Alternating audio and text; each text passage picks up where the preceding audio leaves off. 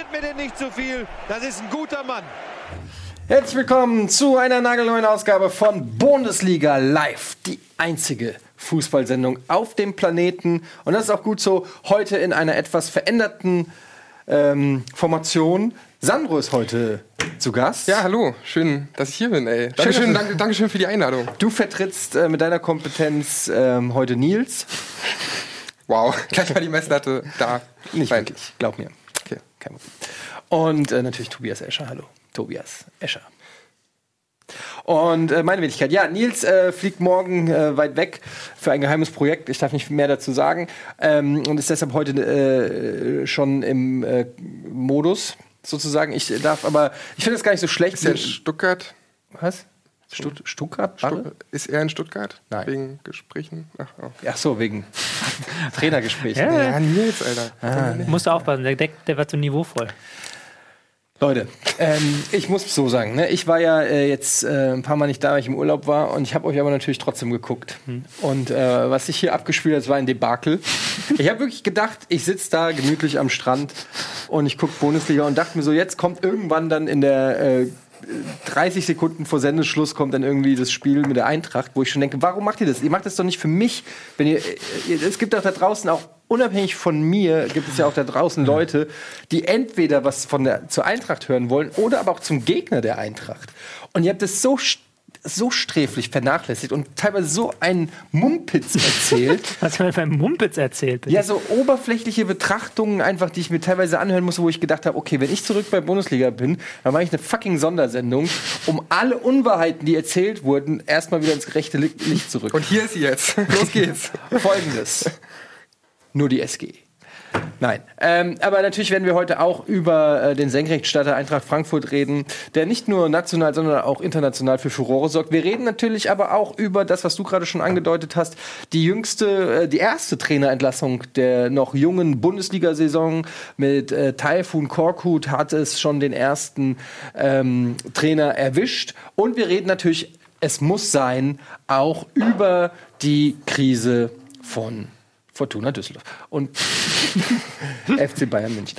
Äh, ich möchte es kaum aussprechen, weil es ist so dieses Boulevard-Thema einerseits, aber es ist natürlich auch ein Thema, was man dann als Bundesliga-Sendung durchaus ich, auch äh, besprechen sollte. Ich habe mir überlegt zwischendurch, ob wir es nicht besprechen sollten. So. Als aber, Kontrastprogramm. Ja, da habe ich mir überlegt, das ist dann wieder so gewollt alternativ. Ja. Und damit macht man sich auch wieder nur zum Spielball von, äh, dann, dann, dadurch setzen die Massenmedien ja auch die Agenda. Wir besprechen das, was uns interessiert und uns interessiert ja bei FC Bayern ja auch manchmal, oder? Ja. Interessiert uns doch auch, was da Total. los ist. Ist doch so. Ich Kann man doch sagen, jeden Tag. So. Euch ja. interessiert es doch auch. Natürlich. Ja?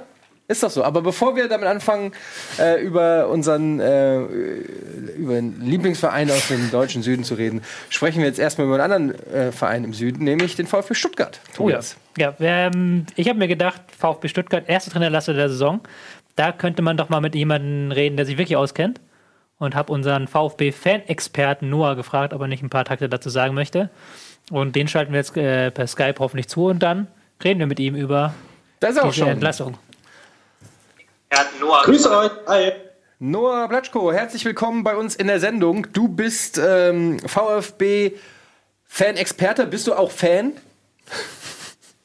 Ich bin in erster Linie Fußball, aber auch äh, Okay, wir hören dich ein bisschen abge... Aber ich glaube, du hast gesagt, auch Stuttgart-Fan. Ich hoffe, das kriegen wir noch hin mit den äh, Sound-Aussetzern. Ähm, die Akte Korkut ist ja schon sehr interessant. Als er letzte Saison äh, zu Stuttgart kam, wir haben hier drüber geredet, war er absolut verhasst. Alle haben äh, in Stuttgart gekotzt, dass es Korkut wird. Ähm, den Kopf geschüttelt, ausgerechnet der, es war, er hatte schon verloren, bevor er überhaupt angefangen hat. Dann hat er eine überragende ähm, Bilanz hingelegt und war, hat sich mehr oder weniger, so hat man das als Außenstehender zumindest wahrgenommen, in die Herzen der Stuttgart-Fans trainiert.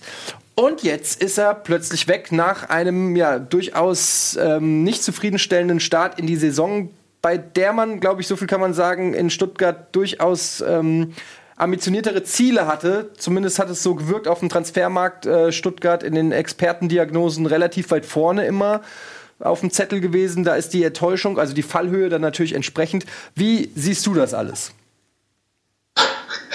okay, du hast hier äh. Ähm, guck mich an. Also in erster Linie Korkut hat seinen Job gemacht, hat vor dem Abstieg gerettet, der zur zweitbesten Rück.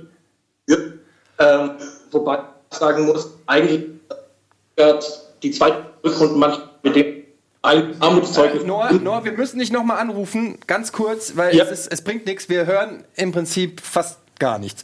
ähm, Er muss ein bisschen näher ans Mic gehen. du musst ein bisschen mehr näher ans Mic gehen, höre ich gerade ähm, von der Regie. Versuchen wir das mal. Ansonsten rufen wir gleich Ja. nochmal an. Hört ihr mich besser? Ja. Ja, sehr schön. Ja, okay, dann war es an den Kopf. Ich höre mich doppelt, aber okay. Ähm, ich versuche mal. Also, Korkut hat erstmal gut mal und das bedeutet, den VfB vor dem zu bewahren. Das Und sind die Momente, wo es dann immer ein bisschen unangenehm ist, weil es klappt immer noch nicht. ich würde wirklich sagen, wir versuchen noch einmal anzurufen. Machen wir. Ja. Ja? Vielleicht klappt es dann besser. Wie bitte? Was? Vermuten, dass das sein Internet ist. Ich vermute, dass es der Internet ist. Also in der Probe gerade hat es geklappt, aber so wie Ja. das ist, wenn man wir live versuchen es mal. Äh, jeder, der das schon zu Hause mal mit der Familie geskypt hat oder so, der kennt das. Ich dauert hab einen halben Tag, bis es einen irgendwann mal funktioniert. Äh, weil, äh, äh, vor allen Dingen Standardsatz ist, ich habe nichts verändert seit dem letzten Mal. Äh, und trotzdem hört man nichts. Oder Ich, wie macht man, wie, wie, wie, wie macht man, wie überspielt man sowas?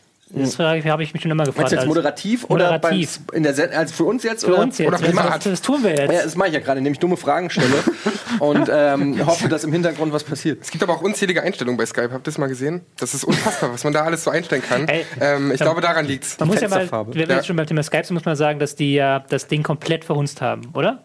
Das Neue. Also Skype hat funktioniert für mich und dann haben sie gesagt, wir machen jetzt ein komplett neues System Hm. und das ist scheiße einfach. Aber ich habe gehört, ähm, dass Discord momentan ähm, Skype äh, vertreibt. Ich Dass viele Leute mittlerweile nur noch äh, Discord benutzen und Skype nur noch die Nummer zwei ist. Ich habe auch gehört, dass Typhoon Korkut gediscordet wurde bei seiner Entlassung, nicht geskypt. Und so überspielt man das. Ähm, liebe Regie, ihr sagt bereit, wenn's, äh, wenn wir es nochmal versuchen wollen. Geht, dann müssen wir halt mit unserer äh, krassen VfB Stuttgart-Expertise hier. Aber was ich gesagt habe in der Zusammenfassung so der Geschehnisse in Stuttgart, ich glaube, das kann man ja erstmal so stehen lassen. Ähm, wie überraschend ist es für dich, Tobi, dass äh, Korkut jetzt gehen musste? Ähm, ziemlich unüberraschend eigentlich. Also du hast Äh, schon damit gerechnet? Äh, ich habe ja jetzt die letzten Spiele auch verfolgt und auch am Wochenende und habe ja auch ähm, auf Twitter mich sehr negativ geäußert, weil ähm, wenn du es halt, du kannst es an den Leistungen begründen. Also du kannst es an den Ergebnissen begründen, das kann man ja immer, wenn man so weit hinten ist, wenn man letzter ist, okay, aber die Leistungen waren auch zuletzt wirklich unterirdisch. Also man hat schon gegen Werder Bremen, haben wir hier letzte Woche ja auch schon gesessen und gesagt, eigentlich hätte Werder zu zehnt das Ding gewinnen müssen und diese Woche sit, äh, sitze ich hier und sage, sie haben sich von Hannover 96 von denen ich letzte Woche gesagt habe, die spielen unterirdisch, von denen hat sich Stuttgart vorführen lassen. Also dann sieht man schon, wie unterirdisch Stuttgart ähm, da gespielt hat. In der ersten Halbzeit viel zu defensiv, haben Hannover eingeladen, ähm, immer wieder denselben Ball zu spielen nach vorne auf Füllkrug, der dann nach dem Flügel ausgewichen ist. Und das hat dann genügt ähm, für zwei Tore. Äh, wie eine Bobby Wood so allein im Strafraum stehen lässt, das ist halt dann schon irgendwo okay. Wenn man dann sagt, okay, wir denken über den Trainer nach, dann kann man das nach so einem Spiel machen, denke ich. Aber woran liegt's? Weil ähm, Korkut ist ja gut gestartet in Stuttgart, hat da ja wirklich ähm, tatsächlich eine beachtliche Leistung dann hingelegt. Ähm, war das eine Momentaufnahme, die irgendwie einfach nur diesem, diesem frischen Wind, den ein Trainerwechsel manchmal bringt, geschuldet? Oder war da schon mehr, ähm, war das damals auch eher Ergebnisglück und äh, es war schon damals nicht alles Gold? Wie siehst du das? Ja, also ich will das jetzt nicht schlecht reden, aber es war natürlich dann auch eine gehörige Portion Glück dabei, die jetzt vielleicht auch gefehlt hat. Also da haben, sind sie ja wirklich in jedem Spiel mit dem ersten Konter in Führung gegangen und konnten dann wirklich ihr Konterspiel aufziehen. Und das hat jetzt halt nicht mehr geklappt und dann hat auch die Weiterentwicklung jetzt gefehlt. Ich habe halt aber auch immer ein Problem damit gehabt, ein Konzept darin zu sehen ähm, bei Stuttgart. Ich weiß nicht, ob's- ob es dir da auch so geht. Ähm, also wie war das für dich taktisch und so? Hast du da irgendwie auch ein Konzept drin gesehen? Oder mir ging es so, ich habe ich habe versucht, also du hast ja schon gesagt, viel Glück zählte halt äh, damit zu. Ähm, ich habe halt versucht, da irgendwie ein Konzept zu finden und ich konnte aber in jedem Spiel nicht eins irgendwie so wahrnehmen. Taktisch oder auch äh, wie die Aufstellung an sich aufgebaut ist und so. Das, das habe ich halt überhaupt nicht gerafft bei, Ja, bei, bei Stuttgart. jetzt am Wochenende zum Beispiel ist das ein sehr gutes Beispiel. Du fängst halt mit einer Fünferkette an, ähm, total defensives Spiel, eigentlich im Mittelfeld noch mit ähm, Castro, Askasibar, Gentner, gleich drei Abräumer quasi vor der Abwehr. Ähm, vorne dann die Davi und ähm, Gomez. Das war halt schon sehr defensiv. Und dann, das hat halt nicht funktioniert. Und dann stellst du in der zweiten Halbzeit um auf so eine Raute, die halt total offensiv war. Und das funktioniert halt immer noch nicht. Also dann, das Hannover hatte, hätte das Ding schon viel früher entscheiden können, wenn sie schneller taktisch umgestellt hätten. Und da merkst du dann, okay, irgendwie da, da ist ja gar keine Balance drin, da ist ja gar keine Idee drin, wie wir da eine Balance reinbekommen. Puh, ist dann schwierig. Ähm, siehst du Fehler auch im, äh, auf dem Transfermarkt? Weil, also ich erinnere mich, dass ähm, es ja hieß, wow, Stuttgart, wie viel Kohle die ausgeben, wenn die da holen. Also ich habe auch, ich muss selber sagen, als ich dann gelesen habe, die Davi, Castro, äh, da habe ich gedacht, so wow, also für, eine, für einen ähm, Verein, der letzte Saison erst wieder aufgestiegen war, ähm, ist das schon ganz schön, das sind Spieler, die hätte ich auf jeden Fall mit Kusshand auch bei der Eintracht erstmal so gedacht. Ähm, jetzt so mit zweitem Blick wirkt es manchmal, erinnert es mich so ein bisschen an, an Wolfsburg, so mit so ein bisschen, ja, es klingt ein bisschen böse, aber es sind alles so Spieler, die ähm, vielleicht schon über ihren Zenit drüber sind. Also die Davi weiß ich nicht, er ist natürlich schwer, ein schwer zu beurteilender Spieler, weil er hat natürlich überragende Fähigkeiten, ist aber durch seine Verletzungsanfälligkeit auch, ähm, weiß man gar nicht, wel zu welchem Leistungspotenzial er wirklich überhaupt imstande ist. Aber so, ähm, wenn ich jetzt mal sage, Gentner, ein Beck, ein Zieler, ein Bartstuber, ein Castro, äh, ein Gomez, das sind alles Spieler, ich will nicht, Has-Beens klingt so ein bisschen sehr böse. Das sind alles Spieler, die sehr, sehr gut waren.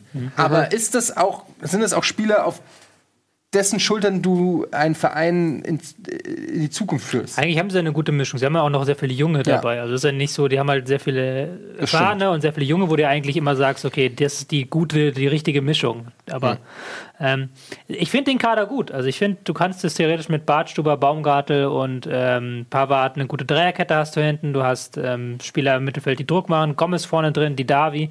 Es fehlt halt so ein Sechser. Es fehlt halt so ein Bargfrede oder Daniel Bayer oder Lukas Toro zum Beispiel. Das soll Ja. ja. wahrscheinlich eher Castro sein schon, aber Ja. der hat auch in dem letzten Jahr in Dortmund halt viel eingebüßt und ich weiß nicht, was man von dem noch halt erwarten kann. So bei Stuttgart, ob er eben halt so ein, so ein Leader-Sechser sein könnte irgendwie. Er ist halt Ähm, nicht der Ballverteiler, das ist das Problem. Genau. Und dann, dann müsstest du halt sagen, okay, wir gehen jetzt voll auf diese Innenverteidiger als Ballverteiler. Das haben sie ja auch nicht ganz gemacht. Das haben sie auch nicht so gemacht. Ähm, von daher ist das halt. mh, Ich tue mir da mal schwer, jetzt dem Trainer allein die Schuld zu geben, aber ich fand das schon, dass man da, ich glaube schon, dass man aus diesem Kader auch ein bisschen mehr noch rausholen könnte. Wer, könnt, wer wäre ein Trainer, der für Stuttgart äh, genau das schaffen könnte? Ich habe halt interessanterweise heute gelesen im Kicker, dass sie Ralf Hasenhüttel, den, wir haben ja letzte Woche gesagt, es geht eigentlich im Moment nur darum, wer Ralf Hasenhüttel bekommt. So, aber dass sie Ralf Hasenhüttel gar nicht haben wollen, weil ähm, der, dessen Spielidee, das Pressing halt nicht zu dem Kader passt. Sondern sie wollen halt eher Markus Weinziel, einen Mann, der halt eher für so einen ruhigeren Spielstil steht. Das finde ich dann eigentlich eine ganz vernünftige Idee. Auch mit, gerade weil ich ja gerade angesprochen habe, sie sehr viel auf dem, aus der Abwehr aufbauen könnten, wenn sie wollen würden, dass man da einen anderen Trainer holt als Markus, äh, Markus äh, als Ralf Hasenhüttl. Ganz kurz, die Regie sagt, das Internet ähm, von Noah ist zu äh, langsam, er entschuldigt sich. Vielleicht könnt ihr ja ihn per Telefon noch mal zu uns schalten, dann können wir noch mal per Telefon mit ihm quatschen. Wenn nicht, dann können wir leider heute keinen Fan-Experten aus Stuttgart zu dem Thema begrüßen. Tut uns leid. Er uns würde sonst dem Tobi ein kurzes Video mit seiner Meinung zuschicken. Ja, dann soll er das kann Tobi einfach das auf seinem machen. Laptop abspielen. Machen wir das so. Dann machen wir das so. Ähm, dann sehen wir da zumindest noch mal äh, von äh, eine Meinung von jemandem, der dann wirklich auch nah dran ist. Ich kann mir ganz ehrlich vorstellen, dass sie äh, vielleicht Peter Bosch anhauen. Der ist zum Beispiel frei. Also Einige Trainer sind frei. Äh, Neurura wäre auch frei. Ja, ich, Äh, aber nee, ohne Scheiß. Peter Bosch kann ich mir tatsächlich vorstellen. Auch was, äh, also der könnte wahrscheinlich mit dem Kader auch einiges anfangen. Ähm, aber ich wär- weiß nicht, wie das wie das, wie das Ja, Anforderungsprofil aussieht. So. Das wäre echt witzig. wieso? Obwohl der so doch für einen total offensiven Fußball steht. Ja. Naja, Naja. Nicht? naja. Naja, gut. Am Anfang ja. Und dann wusste man nicht, was ist jetzt seine Philosophie. Ich habe immer, ich finde irgendwie Weinziel passt zu Stuttgart, aber ich weiß auch nicht. Peter warum. Stöger ist frei.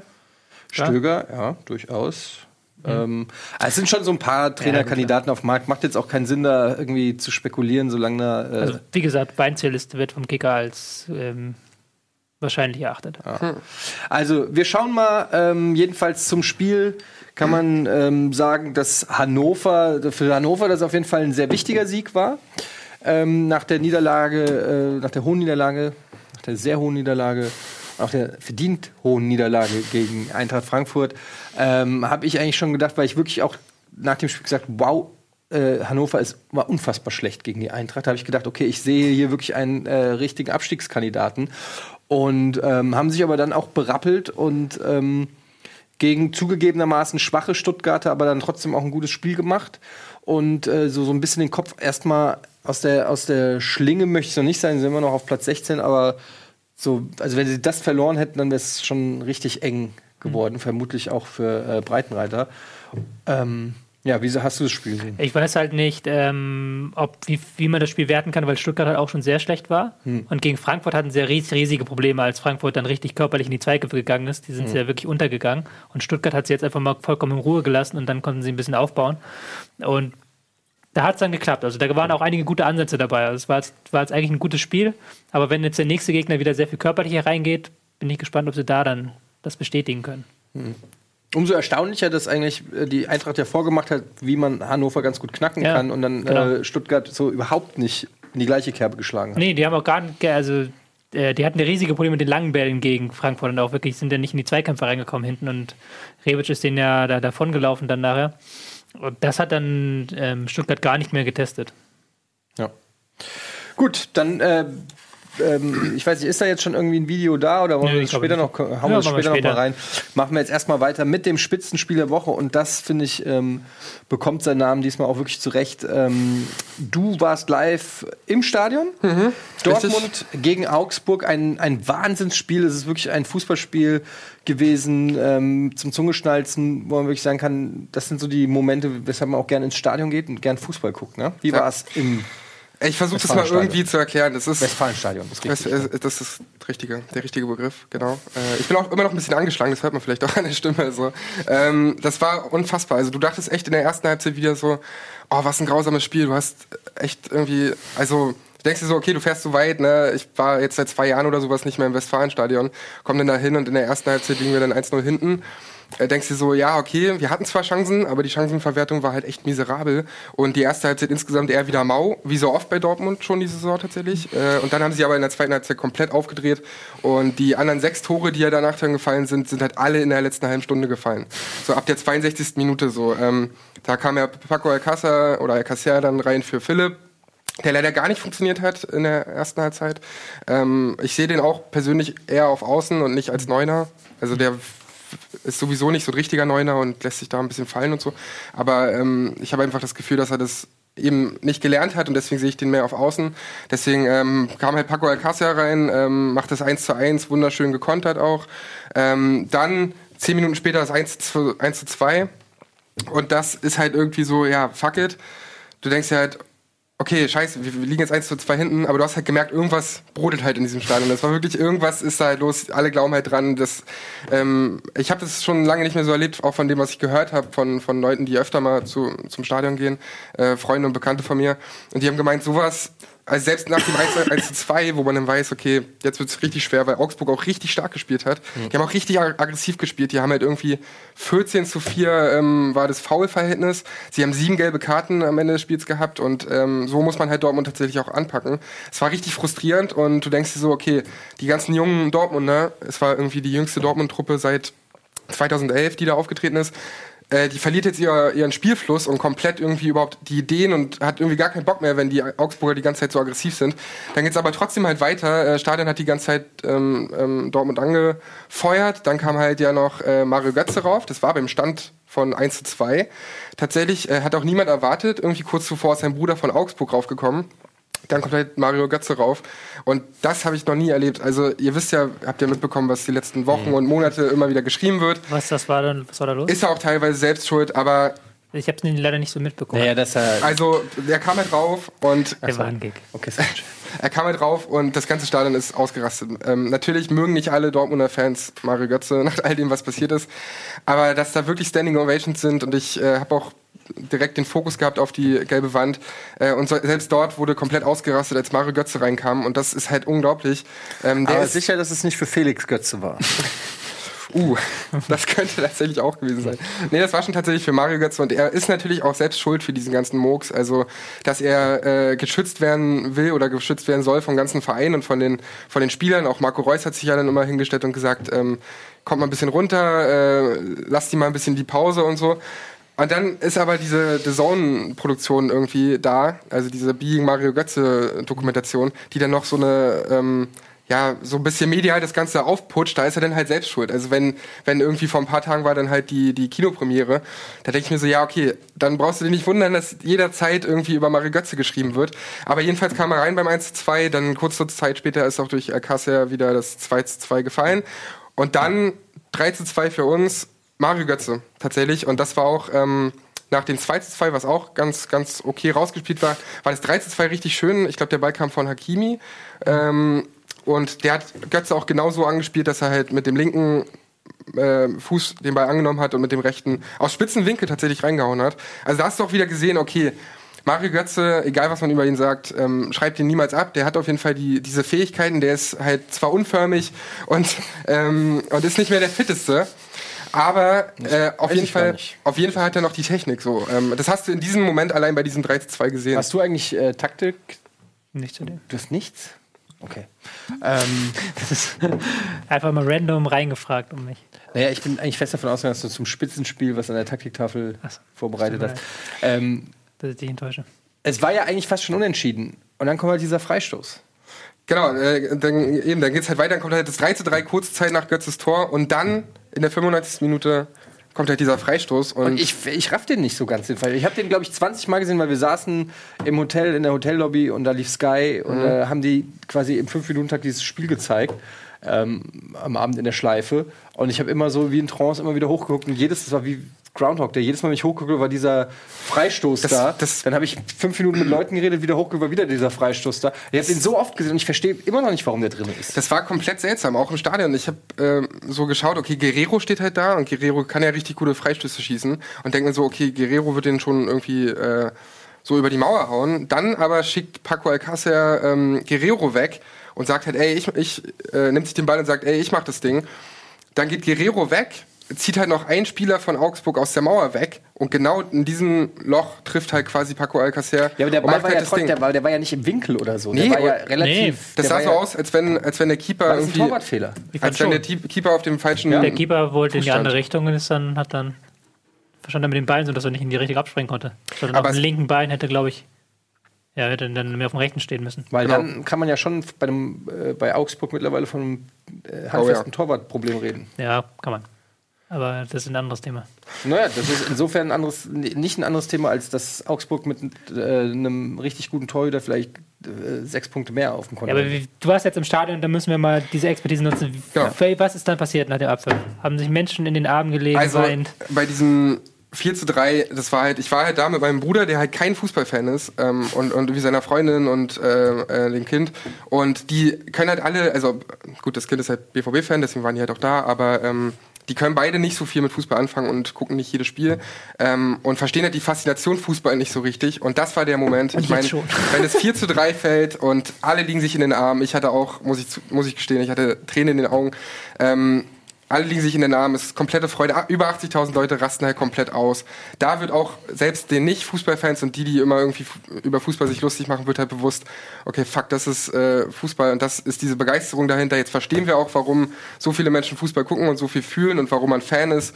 Ähm, und da wurde auch mir nochmal bewusst so, okay, ey, das, dieser Moment, das halt mitzuerleben, das ist halt wirklich die Essenz des Fußballs. Also nicht, nicht, dass das alles hochgepusht wird mit irgendwelchen TV-Verträgen und bla und diesen Unsummen an, an Geld, die da rausgehauen werden, sondern dass die Leute ins Stadion gehen und so einen Moment, ähm, bei so einem Moment dabei sein dürfen und äh, ich glaube wirklich, ich habe um mich rumgeschaut, alle hatten Tränen in den Augen, alle lagen sich in den Arm. das aber ist jetzt halt mal, also ganz ehrlich, jetzt haben wir einen Ball fast. Jetzt nicht so, als ob ihr Lazio Rom 4-1 geschlagen habt, sondern ihr aber- habt einen glücklichen, so Frei- ihr habt einen Spiel- glücklichen Freistoß. Ihr habt, drei, ihr habt drei Buden gekriegt von Augsburg. Ähm, ihr müsst jetzt echt mal den. Ich lese jetzt die ganze Zeit, die BVB-Fans gehen mir manchmal mehr auf den Sack als die Werder-Fans.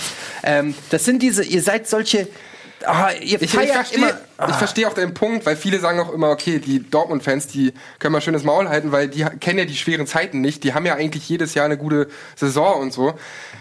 Aber dem ist ja nicht so. Natürlich sind wir irgendwo oben in den letzten acht Saisons oder was, aber und das muss man halt, ich, ich will es nicht wieder rausholen und so, aber das ist halt schon auch so ein, so ein Thema, das man nicht missachten darf, dieser Bombenanschlag einfach, was das mit den ganzen Oh, Vereinen jetzt gemacht hat. aber auf mit, Es ah, jetzt hör aber auf mit dem Bombenanschlag. Moment, ich das, will, ich könnt nur sagen, ewig den ich- scheiß Bombenanschlag genau, rausholen, das, Alter. Ich verstehe dich komplett und ähm, mein Punkt ist halt einfach nur, dass das komplett den, den ganzen Verein äh, einmal umgeworfen hat. Deswegen wurden die ganzen Spieler aussortiert, wie Shahin, äh, Batra ist weggegangen und so weiter und so fort. Das ist ja ein komplett anderer Kader als letztes Jahr noch im Februar, als es passiert ist, äh, im April, als es passiert ist.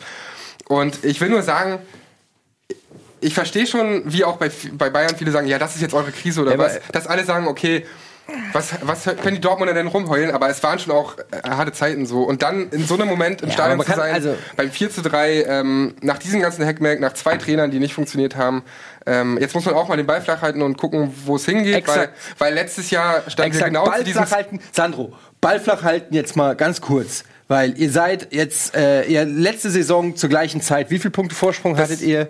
So, ihr könnt euch jetzt freuen, dass ihr in der 94. Minute ein Tor geschossen habt und jetzt ist aber auch mal wieder gut mit Aber Dortmund. Ede, mir ist ja auch scheißegal, ob wir Meister werden. Das ist ja der... Ach, das nimmt ja auch keiner ab. Das, doch ist Quatsch. aber so. Ja, Alter. ach, das, Den glaubt doch kein den- Mensch glaubt Niemand das. sagt doch, frag doch mal die Dortmund. Niemand sagt, okay, wir werden Meister dieses Jahr. Ja, weil ihr Pussys seid.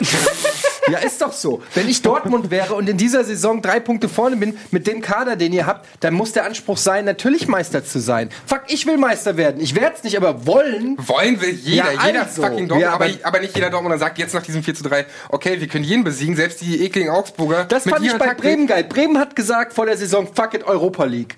Und ich kann Ja, Bremen nicht nicht Meister. ab. Ich kann Bremen nicht ab. Alleine schon wegen Nico und Gunnar kann ich Bremen nicht ab. ähm, und ich, weil ich die ganze Zeit die Scheiße in meiner WhatsApp-Gruppe anhören muss von den Werder-Fans, weil die so, die kaufen einmal Klassen und labern dir das Ohr voll, das äh, Next Stop Champions League und weiß ich nicht was. Und äh, trotzdem gehen die raus und sagen, pass mal auf, Euroleague, der Kader gibt's her. Und das muss doch mal, muss doch mal ehrlich Ja, sein. mir geht's ey. ja auch auf den Sack, dass niemand als Bayernjäger tituliert werden will. Ähm, aber, also von wollen ist ja nicht die Rede. Jeder will natürlich Meister Ja. werden als Dortmund-Fan. Aber kann man das ja auch mal sagen. Naja, äh, wie gesagt, wir haben letztes Jahr gesehen, was passiert ist nach acht, Meisterscha äh, nach acht Spieltagen. Ähm, ich glaube, der emotionale Unterschied ist so ein bisschen, dass man das Gefühl hat, letzte Saison, dann wäre das Spiel jetzt beim Stande von 3-3, 6-3 gegen BVB ausgegangen. Wenn sie es vorher gesagt hätten. Die das wäre letzte Saison wäre das passiert. Dann wäre, hätten sie in den letzten drei Minuten noch drei Gegentore eingefangen. So letzte Saison. jetzt haben sie einen gefühlt. Trainer. Und jetzt haben sie halt, diese Saison machen sie halt das 4-3 dann draus. Okay, also wie, wie auch immer, es war ein sehr spektakuläres Spiel. Als Außenstehender ähm, war das alles schön mit anzusehen. Ich möchte an der Stelle aber auch echt nochmal Augsburg loben, die mir wirklich leid getan haben. Ähm, na, ist wirklich so. Die haben ein tolles Spiel abgeliefert. Die äh, haben, sich, äh, haben sich wirklich eine geile Schlacht geliefert äh, mit Dortmund und ein Unentschieden. Ich glaube, da hätte jeder auf dem Feld und um Feld hätte aus diesem, wäre aus diesem Stadion gesagt, okay, komm, das war so ein richtig geiler ähm, Schlagabtausch. Ähm, und äh, am Ende war es so ein bisschen, ähm, wurde, wurde Augsburg gechoked und, und musste tappen. Das so klingt ungefähr. auch ein bisschen plakativ, aber sie haben halt gegen zwölf Leute gespielt quasi und weil ähm, der Trainer hat auch gesagt, ähm, Baum hat nach dem Spiel gesagt, okay, er musste sich die Augen, äh, die Augen, die Ohren zu, zulegen, weil einfach das so laut war und weil auch die Pfiffe und, und also wenn Augsburg am Ballbesitz war und so, weil es alles einfach unfassbar laut war. Und ähm, da merkt man wieder, was halt so Stadionatmosphäre und, und Fans ausmachen können, dass die wirklich auch die ganze Truppe irgendwie noch zu diesem Sieg verholfen Wenn du halt so einen Kontrollverlust hast dann. Also es war dann die zweite Halbzeit war ja dann ein reiner Kontrollverlust, äh, den Dortmund dann angestrebt hat. Das haben sie ja letzte Saison auch nicht hinbekommen halt, denn dass, dass solche Spiele dann, dass da komplett die Kontrolle weggeht und sie halt durch ihr Publikum dann nochmal diesen extra Mann haben. Ähm, Augsburg ist halt scheiße zu bespielen, das haben wir ja schon gesagt. Also Augsburg ist halt so richtig aggressiv, richtig Mann gegen Mann. Und eine tolle Offensive, die mit Gregoritsch, mit Kajubi, der eine Wahnsinnssaison äh, bislang gespielt. Finn Boger, so ein was Wahnsinnskomplett, der hätte noch mal drei Tore dieses Mal äh, erzielen können. Also in der Offensive, mich wundert es nicht, dass sie drei Tore geschossen haben. Ähm, also Augsburg ist für mich auf jeden Fall kein, also sie haben auch, wenn ich jetzt mal hier auf die Tabelle gucke, schon 14 Tore geschossen. Das ist ähm, Platz 4 hinter La Gladbach, Leipzig und Dortmund. Also die viert, äh, viertbeste Offensive, wenn man so will. Ja, und ich meine, wenn, wenn so ein Alcacer nicht das Spiel seines Lebens gemacht hätte, dann äh, würde es auch ganz anders aussehen. Ne? Ich meine, der hat jetzt in 81 Minuten hat er einfach sechs Tore geschossen. Der hat alle- er hat eine Kaufoption für 23 Millionen nach der Saison. Also die Entscheidung liegt bei Dortmund, ob sie den holen oder nicht. Das steht, denke ich mal, jetzt schon fest. Ähm, und das ist auf jeden Fall ein cleverer Schachzug auch wieder von Zorg gewesen. Der hat alle 14 Minuten ein Tor geschossen. Öfter netzt du nur mit Parship ein. Wow. Nicht schlecht. Und äh, mit diesem Spruch, der uns alle nachdenklich machen sollte, auf die eine oder andere Art, ähm, verabschieden wir uns ganz kurz in die Werbung. Nach der Werbung geht's hier weiter und dann sprechen wir endlich über das Thema der Woche. Hier steht sogar Ähm, Thema der Woche Bayern-Krise. Ich meine aber eigentlich, hier steht wirklich Eddies Monolog über Fortuna Düsseldorf. Was immer das auch ist.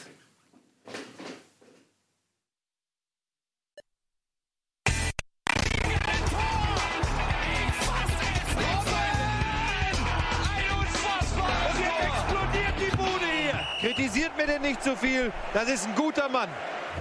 Ja, hi, herzlich willkommen zurück zur Bundesliga und für alle, die das Ganze per Podcast hören, natürlich hier auch nochmal ein Hallo an iTunes und Spotify oder wo ihr uns auch immer gerade hört. Schön, dass ihr zurück seid bei Bundesliga. Kommen wir jetzt zum Top-Thema der Woche, die Bayern-Krise. Es ist ja so. Ihr wolltet Nico Kovac, ihr habt Nico Kovac. Jetzt äh, ist es nun mal so. Ja, sorry, es ist wie es ist. Ähm, Da hast du wieder ein Humorzentrum getroffen.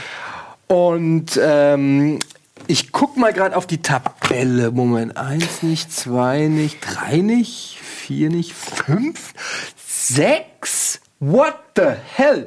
Die Bayern auf Platz sechs. 12 zu 8 Tore, vier Spiele gewonnen, ein Unentschieden, zwei Niederlagen. Wow. Nur 13 Punkte, das sind schon vier Punkte hinter Borussia Dortmund. Ärgerlich bislang. Wie siehst du das, Tobias Escher?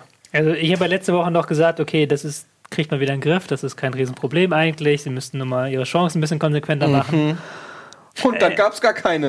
da gab es gar keine so gefühlt so in diesem Spiel.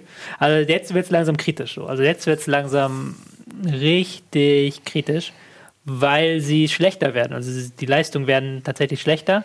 Sie haben diese, sie haben riesige Löcher im Mittelfeld mittlerweile. Ähm, jetzt am Wochenende hat haben Goretzka und Müller gespielt, sind nach vorne gestürmt. Thiago war da im Zentrum komplett auf sich alleine gestellt. Hat, der wurde dann von äh, Gladbach wirklich genial abgeschirmt. Gladbach hat das richtig, richtig gut gemacht, ihn über halt ihm die Passwege zu verschneiden, gar nicht so gar nicht viel Druck auf ihn auszuüben, Passwege zu verschneiden. Und das Bayern-Spiel ist so komplett eingebrochen. Das hat halt wirklich an die deutsche Nationalmannschaft erinnert im Sommer, fand ich. Also Ball immer nur in ungefährlichen Zonen hin und her schieben und dann ähm, gibt es den blöden Fehler, fangen sie ein Gegentor und dann kommt halt nichts mehr nach. Also sie sind, haben halt nie diesen Gang höher gefunden, sie haben halt nie ins Tempo reingekommen. Und da muss man halt mittlerweile sagen, von diesen ganzen alten, alteingesessenen Spielern, da ist ja, steht ja jeder neben sich gefühlt. Aber was ist da genau los? Sehen wir hier eine Krise? Ist es eine Spielerkrise, die wir auch schon in der deutschen Nationalmannschaft gesehen haben? Ist es eine Krise der Müllers und Hummels und Boatengs? Ähm, ist es ein, äh, weiß ich nicht, taktisches Problem von Kovac und, äh, seinen, äh, seiner Herangehensweise, der Trainingssteuerung? Äh, ist es ein Rotationsproblem, wie man gelesen hat?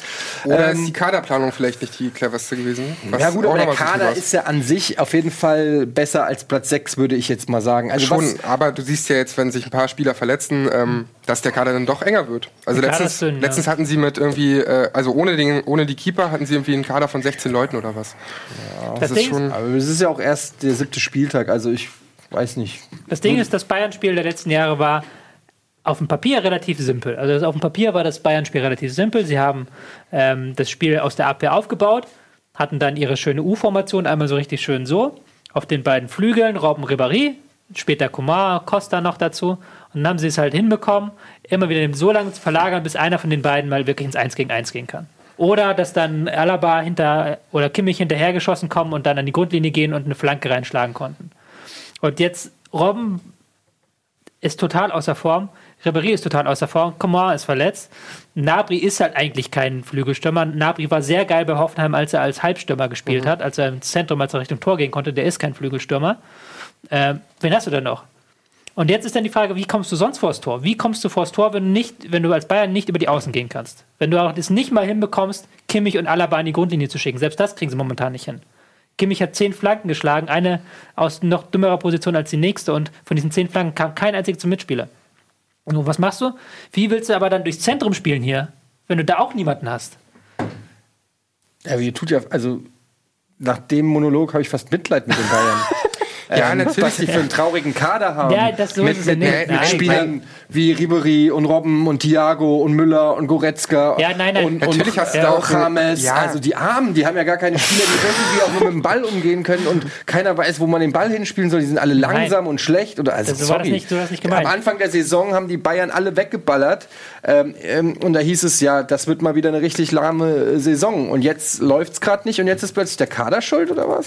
Nein, so ist es nicht, so ist es nicht. Aber ähm, das ist halt jetzt die große Frage, ist jetzt für mich persönlich. Mhm. Weil am Anfang der Saison hast du recht, da waren sie gut. Da hat man noch gedacht, okay, äh, sie, Kovac bringt ihnen jetzt dieses Pressing bei. Kovac macht, wie du so schön gesagt hast, so richtig mal schön Nackenschelle. So, Junge, du läufst jetzt da im Pressing. Ähm, das machen sie nicht mehr.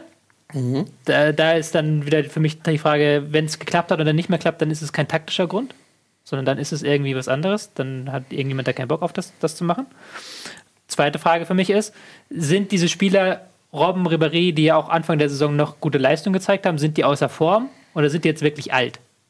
Und, wenn, und die Frage ist aber ja auch, wenn sie außer Form sind, warum sind sie außer Form? Ja.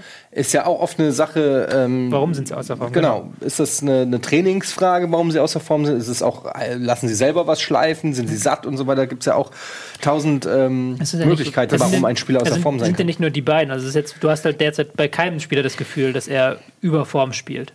So, Ja, das scheint denen, aber- ja, so, Entschuldigung. ja, nee. Das, das scheint aber auch so eine psychologische Sache zu sein oder so. Und, und also wenn du dir viele Momente anguckst, wie wenn Ribery in der 60. Mal rausgehen muss für Nabri, wie der dann den Kovac anpisst und da irgendwie ein auf bockiges Kind tut, da denke ich mir so, was ist denn das für eine Mentalität? Natürlich haben die ihren Stolz, also Robben, Ribery, aber es wird von Jahr zu Jahr halt schwieriger für Hoeneß und Co., die dann irgendwie mal irgendwann loszuwerden, ohne dass sie halt richtig krass äh, nochmal einen raufhauen. Also ich, musste, das- ich glaube, das das bei Robben auch, als Robben ausgewechselt wurde, ich glaube, es war jetzt nicht in dem Spiel, sondern im anderen Spiel, ähm, hat er auch kein Handshake mit Kovac und so weiter. Und ich habe das Gefühl, es ist wie so bockige Kinder, die auch gerade ihre Grenzen auschecken. Der neue Trainer ist da. Mal gucken, wie weit ich jetzt äh, hier ähm, ja, äh, die, die Diva raushängen lassen kann. Und ich habe bei Kovac, ich habe mir das schon gedacht, als ähm, dass Kovac am Anfang auf jeden Fall auf die Platzhirsche Ribery und Robben setzen wird, um sich, um, um sein Standing so ähm, sich zu erarbeiten, aber Spieler riechen sowas natürlich auch. Und wenn, ich weiß nicht, ob das wirklich stimmt, ob vielleicht kann es im Chat mal einer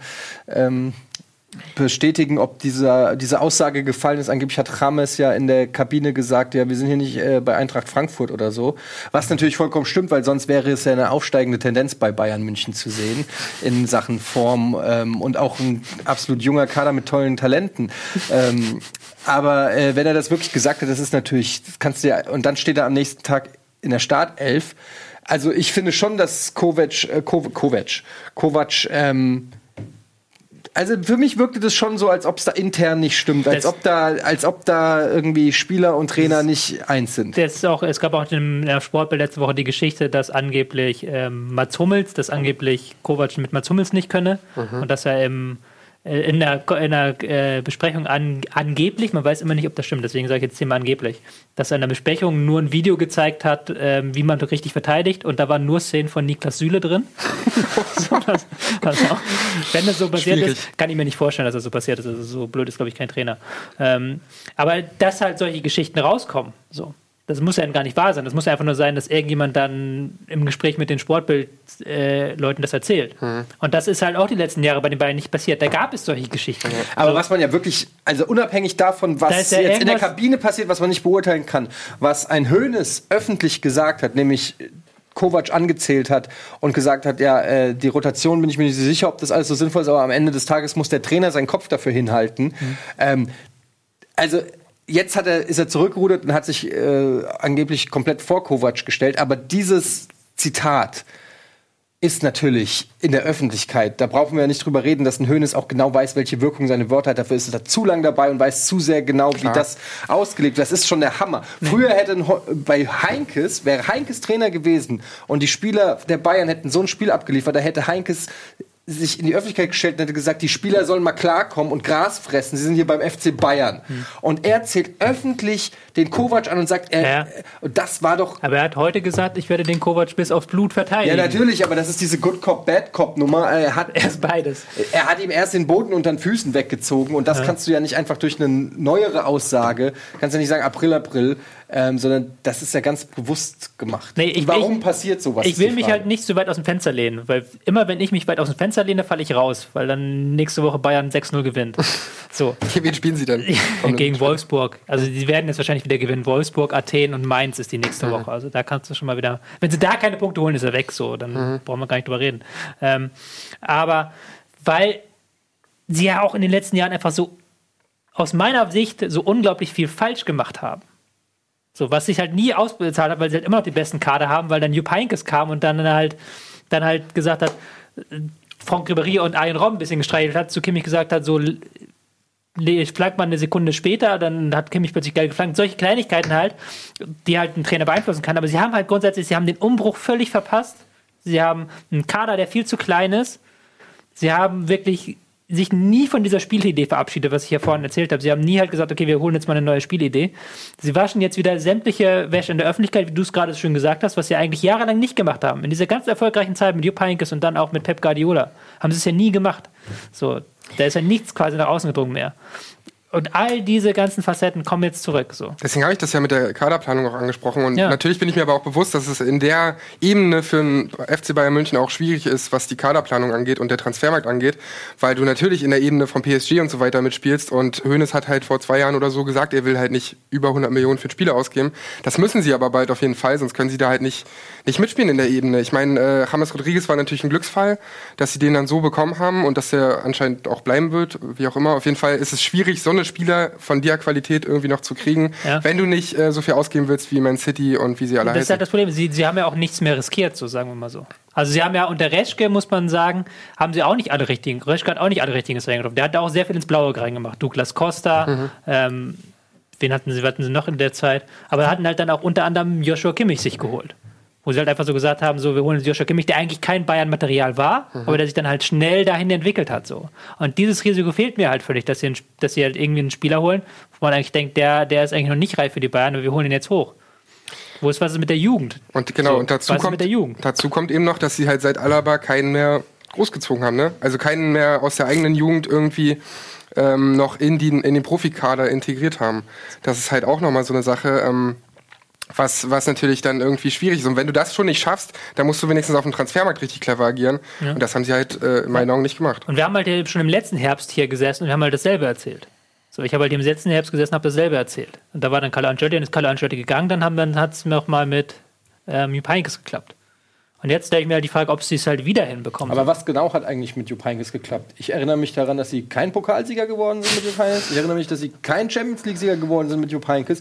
Äh, gut, sie sind Meister geworden, das werden sie mit Ancelotti auch. Also was hat mit Heynckes geklappt? Dass sich alle wohlgefühlt haben auf dem Oktoberfest? Weil Fuck, ich Ja, glaube, aber Jupp ja. Heynckes hat es am eehesten geschafft, diesen ganzen Kader zusammenzuhalten und diese Stimmung da irgendwie. Ja, aber das meine ich aber, ja. aber Sie Jupp Heynckes hat es geschafft, gute Stimmung zu erzeugen. Ja, Also wow. es war gegen- Dann hol also- dir doch ein Maskottchen. gegen Eintracht Frankfurt, wenn und Ribéry damit zufrieden ist. gegen Eintracht, okay, Pokal kannst du anführen, gegen Real war es sehr knapp im Champions League Halbfinale. Whatever.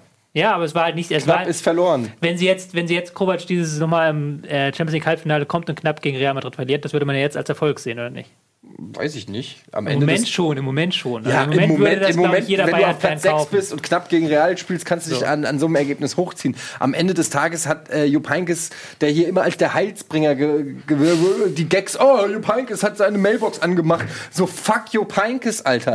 Jetzt mal ohne Scheiß, die haben einen so krassen Kader äh, und wenn es nur einen einzigen Trainer auf der Welt gibt, Ja, der aber diesen wieso- Kader kann oder immer, diese Mannschaft, wieso dann ist es doch ein denn- wieso ist denn der Kader, denn? Wieso ist denn der Kader so krass?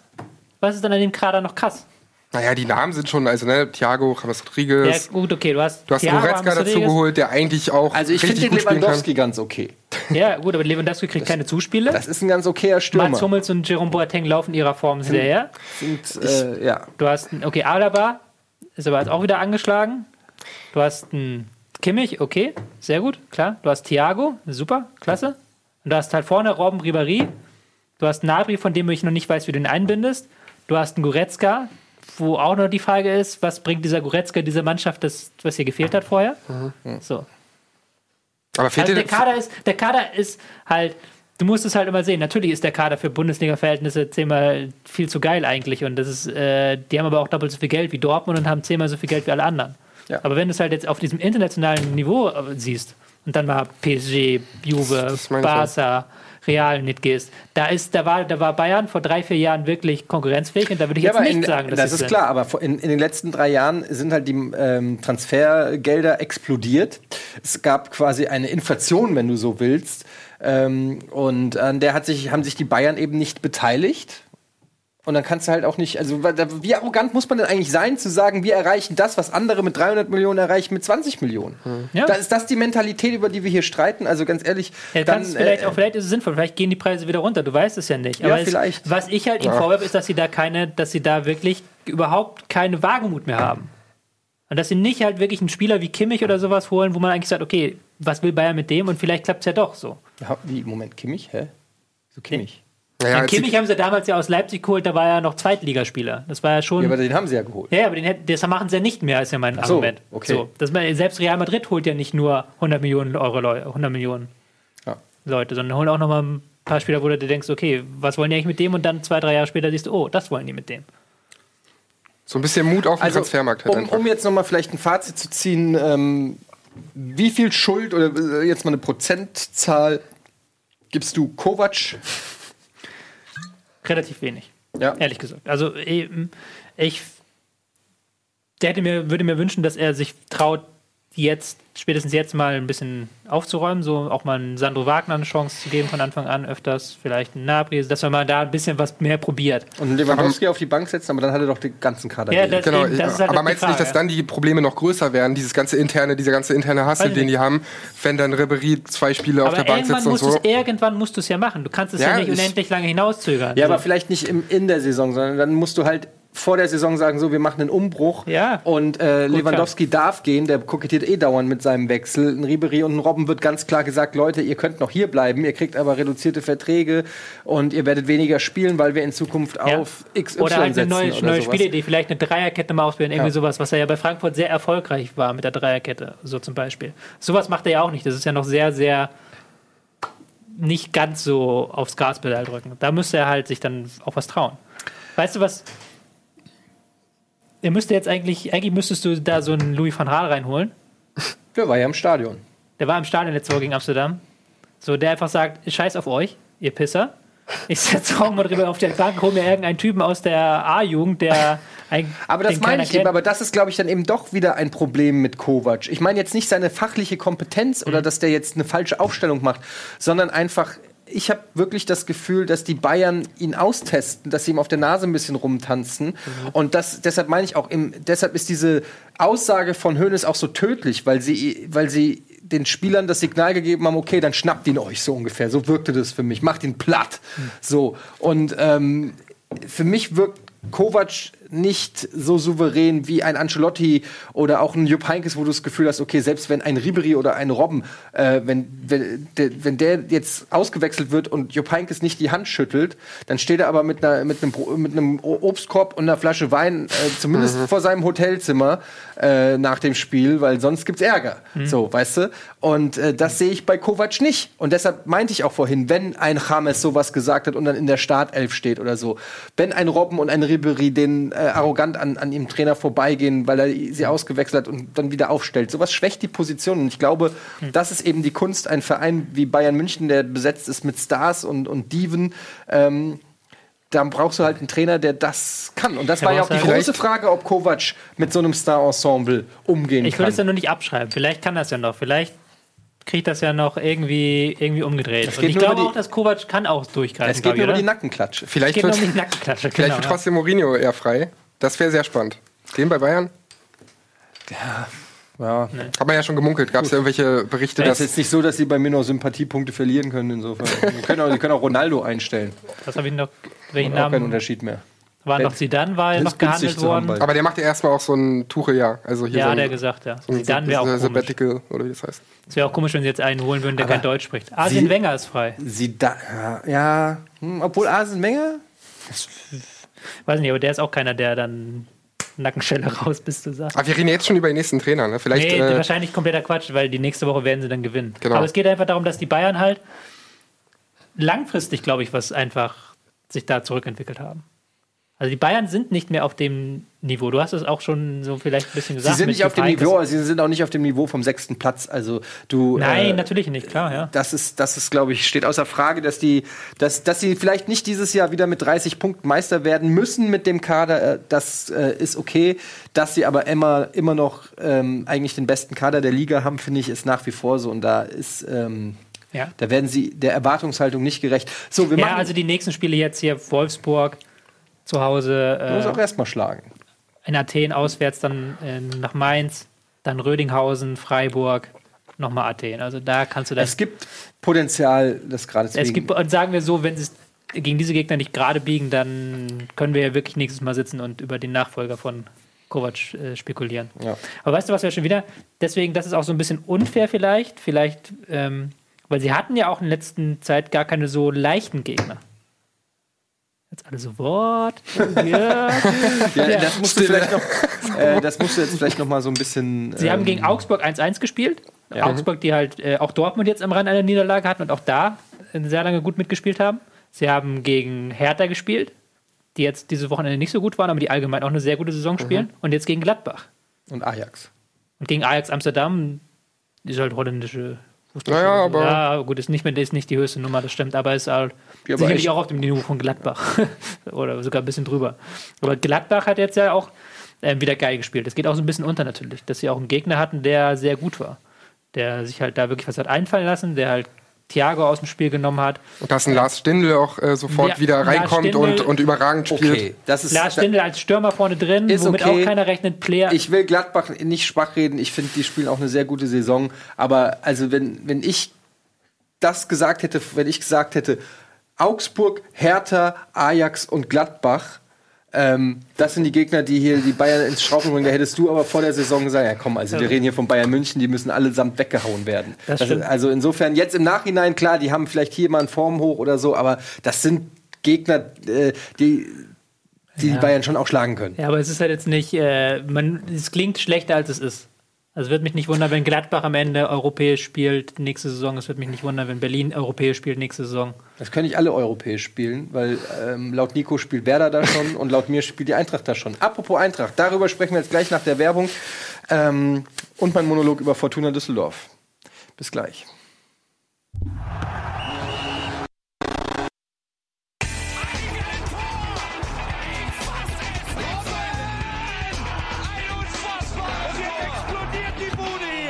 Kritisiert mir denn nicht zu viel. Das ist ein guter Mann. So sieht es aus. Und Tobi, du wolltest, bevor wir weitermachen, auch noch mal ein bisschen über Gladbach reden. Haben wir tatsächlich jetzt in unserem Bayern-Wust ein bisschen vergessen, denn es gibt ja Das auch ist- viel Positives über die Gladbacher zu Das sagen. ist der Fluch der guten Tat. Ja. Wenn man die Bayern besiegt, dann ist das so unfassbar, dass alle erstmal über die Bayern reden und nicht Das ist über ein bisschen dich. schade, man redet nur darüber, wie schlecht die Bayern waren und keiner redet darüber, wie gut Gladbach eigentlich war. Ja, ich fand das ähm, interessant. Das hatte ich ja vorhin schon so kurz angedeutet. Mit Stindl, der dann plötzlich reingekommen ist, hast ja auch du schon gesagt, der dann eine starke Partie gemacht hat im Sturm und dann plötzlich Player auf links außen. Auch eine clevere Variante, ähm, gerade weil ja die Bayern sehr mit hohen Außenverteidigern spielen und dann da den Stürmer über die Außen äh, zu schicken im Kontermoment. Das sorgt nochmal so für Verwirrung, gerade weil Stindl da auch ein sehr gutes Movement gezeigt hat. Ähm, ich möchte es ein bisschen abfedern, weil ich fand die Bayern schon, sch- schon relativ schwach. Ich fand, Gladbach hat gut verteidigt, aber Gladbach hat halt auch nicht mehr als wirklich drei, vier gute Konter gespielt, in den richtigen Momenten wach gewesen, wie bei den Fehlern. Beide Tore waren ja auch gewissermaßen ähm, Nichts. aus dem, ja, nicht aus dem Nichts, aber beim ersten Tor hat Süle einen ganz komischen Zweikampf im Mittelfeld, dann kommt Bayern nicht zurück und Player Ja, ich hat sehr viel Platz. das waren die ersten zehn Minuten waren die Bayern bärenstark Ja, und dachtest, es geht dieses Mal nur in eine Richtung und dann kommen eigentlich Ja. schon so ein bisschen aus dem Nichts die Tore und hat den Gladbachern ja schon insofern in die Karten gespielt, als sie, dass sie dann einfach äh, nur noch verteidigen mussten. Ja, genau. Und ähm, dann das 2-0 ist ja auch so ein Bayern, das war auch ein Bayern-Fehler. Muss Neuer das Ding nicht schnell machen, den Abstoß. Thiago muss dahinter sich gucken, ob da jemand kommt. Und Hummels war ja auch borderline lächerlich, wie er an den Zweikampf gegangen ist. Da hat er selbst, selbst Lothar Matthäus ist ja ausgerastet. Ich habe noch nie gesehen, dass Lothar Matthäus irgendwie irgendwas so kon Kontroverses sagt. Der ist ja völlig steil gegangen da bei Sky. Hat er irgendwie zwei Minuten nur geschimpft über, über Mats Hummels. Da habe ich gedacht, oh, okay. Das hat ihn getriggert. Das triggert Lothar Matthäus. Ähm, fand ich gut von Lothar, muss ich sagen. Zu di- diesen Lothar möchte ich öfters sehen. Lothar, ich weiß, du guckst uns zu. Ja, das, das möchten wir öfters. So eine, so eine Proportion Salt. Ähm, das, dann haben sie es halt fair wegverteidigen können. Hatten eine gute Defensivstrategie, haben dann gar nicht mehr, sind dann, mussten dann auch gar nicht mehr in die Konter unbedingt kommen. Ähm, da muss man schon sagen, es war stark, aber war jetzt auch nichts, was du nächste Woche wiederholen kannst. Weil es natürlich gegen Bayern funktioniert das. Und gerade wenn du halt das, wie du sagst, das erste Ding so mal reinmachst und dann die Bayern gar keine Idee mehr haben und dann das zweite direkt hinterher und dann halt wirklich auch ja. so ein Kopfschalter sich umlegt. Aber man muss noch trotzdem nicht kleinreden, war schon stark von Gladbach. Ja, und ähm, man sieht auch mit dem Rekordtransfer Player haben sie auf jeden Fall offensichtlich ähm, ja, ins Schwarze getroffen. Der Junge ist auf jeden Fall sein Geld wert. Oder?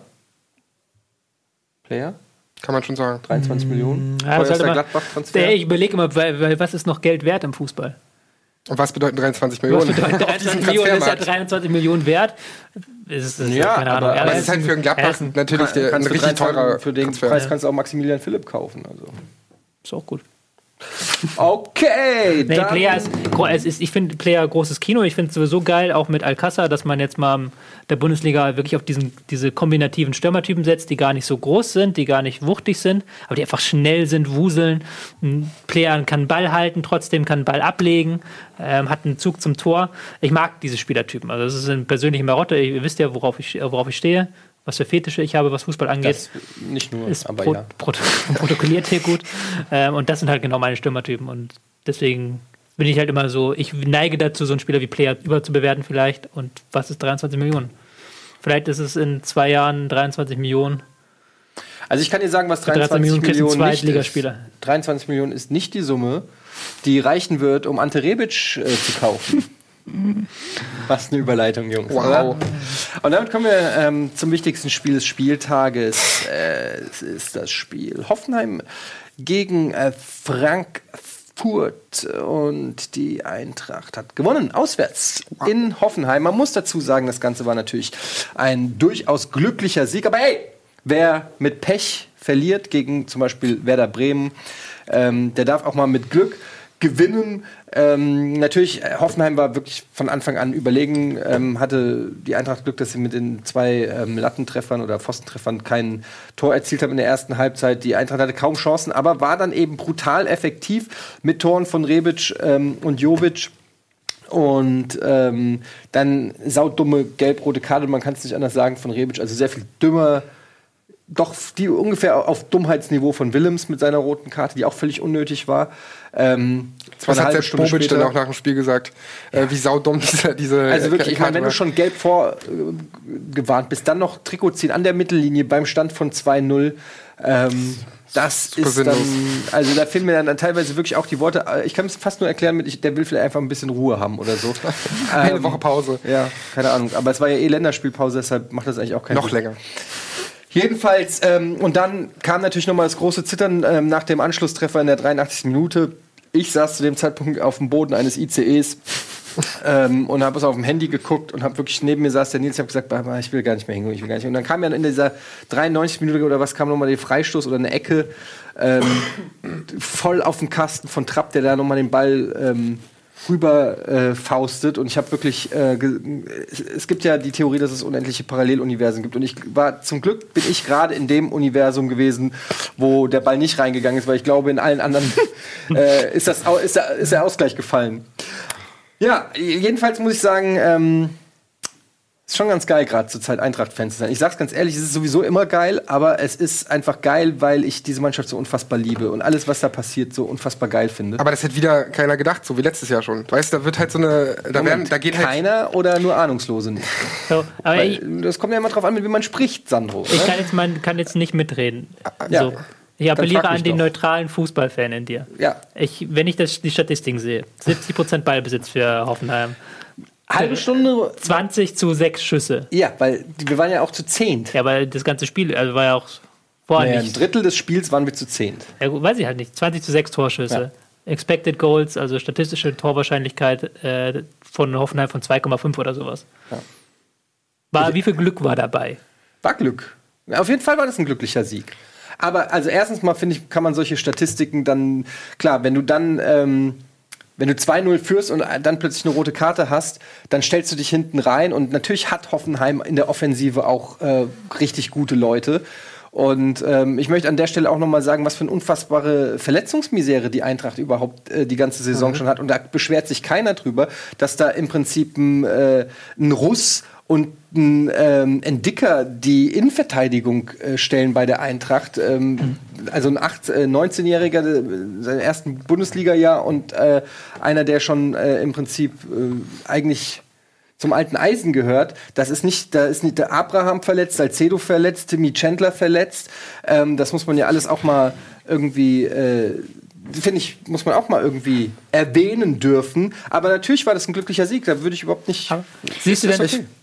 Ist okay, aber trotzdem muss man sagen, dass die Eintracht, ähm, du hast äh, viel, zwei teure für die Eintracht-Verhältnisse äh, Neuverpflichtungen mit Geraldes und Paschencia äh, sind komplett verletzt. Das sind zwei Neuzugänge, die noch gar keine Rolle gespielt Das, haben das, in, in das, dieser das, das meine ich ja mit dem Unerwarteten. äh, Saison. Und auch, dass halt. Toro, der äh, dessen, äh, was viele auch gar nicht mitgekriegt haben, der gespielt hat, obwohl sein Bruder gestorben ist, was er äh, in der Nacht davor erfahren hat im, in der Partie gegen ähm, Lazio. Der diese, Se- der ähm, der jetzt nicht gespielt hat. Also da fallen auch viele wichtige Spieler aus bei der Eintracht und ähm, dafür finde ich muss man muss man echt Respekt haben. Also Kostic ist spielt Linksverteidiger. Für mich kam es komplett unerwartet, gerade auch, weil irgendwie Spieler wie Fabian und so äh, ausgemustert wurden und quasi gesagt wurde, ja, such dir einen neuen Verein und irgendwie ist da so ganz viel Wubel, ge- Wusel gewesen und ganz viel äh, neue Kaderplanung und so weiter.